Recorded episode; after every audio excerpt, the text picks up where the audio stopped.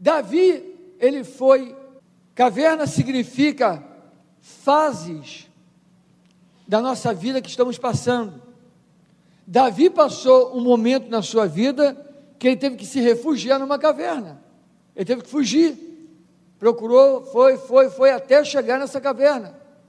Então, muitas vezes nas nossas vidas nós passamos por situações e quando nós analisamos nossa vida, nós nos sentimos assim: estamos numa caverna, estamos refugiados numa caverna. Agora, caverna, ela traz para a nossa vida quebrantamento, a caverna traz uma intimidade maior com Deus, a caverna traz dependência de Deus, a caverna é um lugar onde Deus muitas vezes permite que passemos para que Ele possa ali falar conosco, nos tratar, nos abençoar de uma maneira diferente. A caverna fala de um momento da nossa vida, não é para a gente viver o resto da vida numa caverna. Quem está vivendo constantemente a sua vida numa caverna tem alguma coisa errada. A caverna não está sendo só um lugar de tratamento, mas às vezes um lugar que você aprendeu a conviver, quer morar, quer ficar por vários outros problemas que você tem na sua vida. Mas a caverna, quando falamos de caverna, quando falamos aqui agora sobre a vida de Davi que passou por essa caverna, é uma fase da sua vida, é um estágio da sua vida de aprendizado com Deus. Amém? Por que Davi foi parar numa caverna? Davi foi parar na caverna de Adulão, porque Saul se levantou contra Davi, começou a persegui-lo e queria matá-lo. Saul era um homem, ele era rei, mas ele era muito estranho. Primeira vez que Davi se apresenta a Saul foi quando Saul estava atormentado por um demônio. Um espírito maligno vinha sobre ele e ninguém podia resolver Davi foi lá, tocou a harpa e aquele espírito bateu retirada. Davi era assim, e Davi por si, perdão, Saul era assim, e Saul por inveja, competição em relação a Davi, Saul começou a ter coisas no coração, iras, raiva, e ele começou então a se levantar contra ele. O versículo 1 do capítulo 24, 1 Samuel, diz assim: Tendo Saul voltado de perseguir os filisteus, filisteus foi-lhe dito: Eis que Davi está no deserto de Engedi. Tomou então Saul três mil homens escolhidos dentre todo Israel e foi ao encalço de Davi e dos seus homens nas faldas das penhas das cabras monteses. Então eles saíram para perseguir, saíram para descobrir onde estava Davi. Eles imaginavam que Davi estava naquele deserto, numa daquelas cavernas, num daqueles lugares, estavam escondidos. Então eles foram pela, pelas penhas, olhando daqui e dali, olha nas fendas da rocha, olha, olha, estão querendo descobrir aonde está Davi. Agora, interessante que acontece algo com Saul. Olha o que aconteceu de incontrolável na vida de Saul. Versículo 3. Chegou a uns currais de ovelhas no caminho, onde havia uma caverna. Entrou nela Saul a aliviar o ventre. Ora, Davi e os seus homens estavam assentados no mais interior da caverna. Algo que ele não podia controlar aconteceu. No momento que ele está perseguindo Davi, deu uma desinteria nele, irmão. O ser humano, quando passa por essa desgraça, é terrível.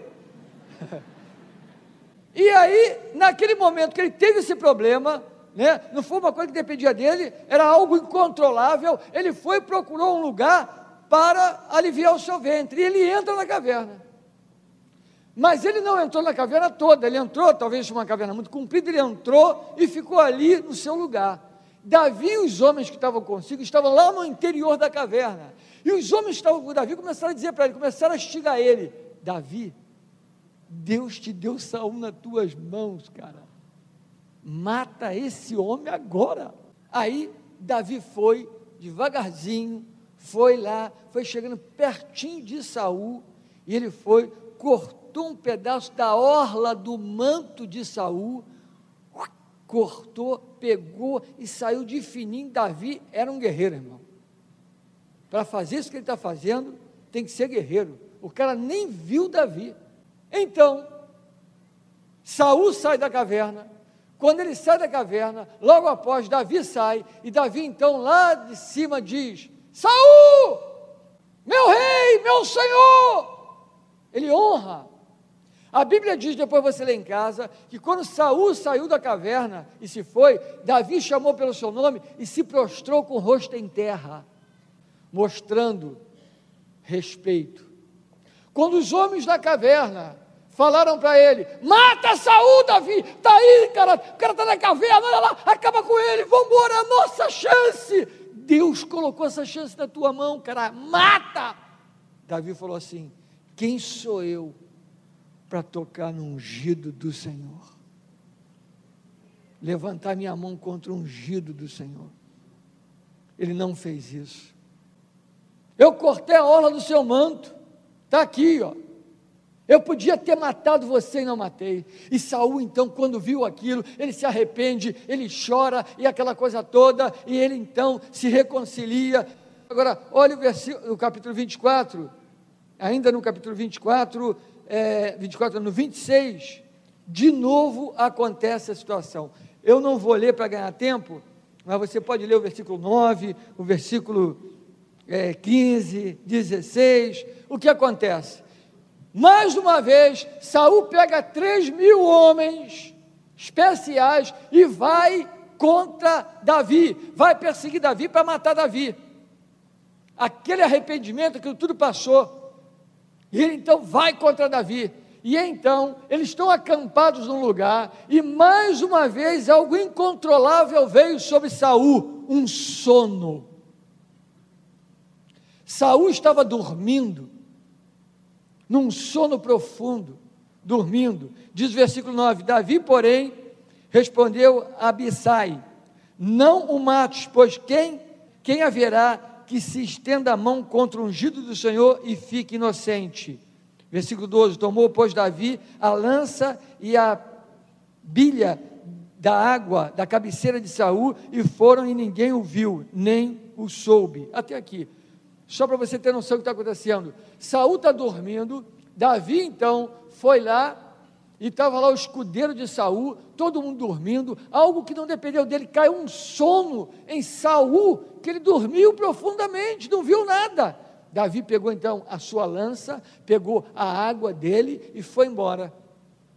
E aí Davi de novo fez a mesma coisa, lá do outro lado, gritou: Saul! Olha, Saul, tu estava dormindo. Eu estive aí. Olha aqui a tua lança. Eu peguei tua lança. Eu podia ter cravado você. Inclusive, o escudeiro de Davi falou assim: Deixa eu cravar ele na terra. Eu vou furar isso, eu vou arrebentar ele. E Davi falou: Não, senhor, não estenda a mão contra o ungido do Senhor.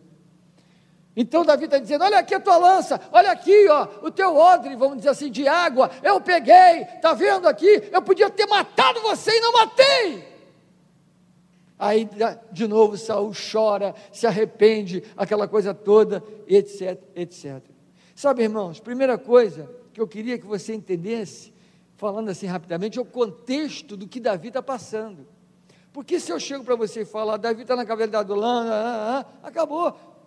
Você, nós precisamos entender o que está acontecendo com ele. Davi está cercado, Davi está jurado de morte. Esse homem não se arrepende, esse homem persegue ele constantemente. Mas um primeiro princípio que a gente aprende aqui: quem Deus ungiu, ainda que esteja errado e endemoniado, respeite. Ninguém falou amém, só um amémzinho aqui. Respeite. Davi, eh, eh, Saúl tinha momentos que o diabo tomava conta dele, mas Davi não matou nem desprezou, o honrou até o fim. Quando você ouvir alguma coisa sobre líderes, tampe seus ouvidos. Ou então ouça, mas não julgue, nem saia nenhuma palavra torpe da tua boca contra nenhum ungido de Deus. Isso é cristianismo, isso é caráter. Por que, que Davi era um homem segundo o coração de Deus? Porque tinha esse coração, irmãos.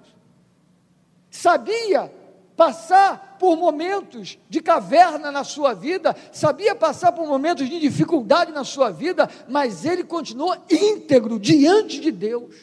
Ele não, ele teve oportunidade de matar Saul e entrar para pegar o trono e ser o rei e fazer e acontecer, mas ele não queria nada dessa maneira. Ele respeitava a unção que um dia Deus colocou sobre a vida de Saul, mesmo Saul estando errado. Que princípio bonito. Não é um princípio para ficar registrado na, nesse livro, é um princípio para ser vivido por mim e por você. Amém? É um princípio de honra, é um princípio de fidelidade, é um princípio muito importante que a igreja de Deus tem que ter. Amém? Glória a Deus. Então, Davi, ele não tocou de maneira nenhuma, de modo algum, no ungido de Deus. Amém, queridos? Agora vamos ver aqui alguns aprendizados da caverna. Alguns aprendizados da caverna. Na caverna, Davi descobriu um refúgio, Deus. Se você pensa que a caverna era o refúgio de Davi, você está enganado. O refúgio de Davi era Deus. A caverna tinha teto, tinha parede, teto para simplesmente protegê-lo da chuva, do orvalho, do sol paredes para proteger do vento, piso, alicerce para estar bem seguro a coisa, a terra está tá ali pisando tranquilamente. Mas não era só disso que Davi considerou que era um refúgio para ele. Não. Mesmo dentro da caverna, Davi tinha o seu refúgio. O seu refúgio era o Senhor. E para ganhar tempo, eu vou ler o Salmo 91, versículo 1 e 2. Se você quiser anotar, anote. Salmo 91, versículo 1 e 2 diz assim: O que habita no esconderijo do Altíssimo e descansa à sombra do Onipotente, meu refúgio, meu baluarte, Deus meu, em quem confio. Aleluia! Davi, quando escreveu isso, em Salmo 57 também, quando ele escreveu isso, ele estava escrevendo com a experiência que ele teve dentro da caverna de Adulão. Ele estava escrevendo e essa experiência que ele teve, ele esteve ali dentro daquela caverna. Então não era só a caverna, não era a sua proteção, não era o seu refúgio. A caverna era um lugar que ele se escondeu, mas o seu refúgio, sua proteção, seu baluarte era o Senhor Deus Todo-Poderoso. Não adianta, querido, nós procurarmos no, naturalmente alguma coisa para nos abrigarmos procurar ajuda humana, procurar ajuda daqui do agora. Isso é muito bom. Há momentos que você vai procurar ajuda humana, você vai procurar ajuda do aqui e agora. Mas lembre-se, teu refúgio sempre tem que ser o Senhor Deus Todo-Poderoso. O meu Deus, o seu Deus, é o Deus onipotente, onipresente, onisciente, o único, o único Deus Todo-Poderoso, que cuida de você, que olha para você quando você dorme, que cuida da sua, né, da sua oxigenação, cuida de você dia após dia. É esse Deus que nós amamos e servimos. Quantos entendem? Digo amém. amém. Aleluia.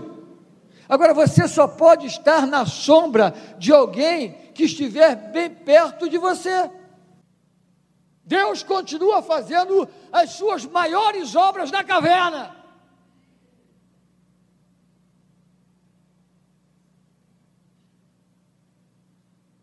Deus não tem medo de caverna, Deus entra na caverna, Deus se mistura em caverna. E a caverna muitas vezes é necessário para a nossa vida, e não vamos rejeitar momentos de caverna na nossa vida, mas vamos tirar proveito das cavernas que passamos na nossa vida. Aleluia!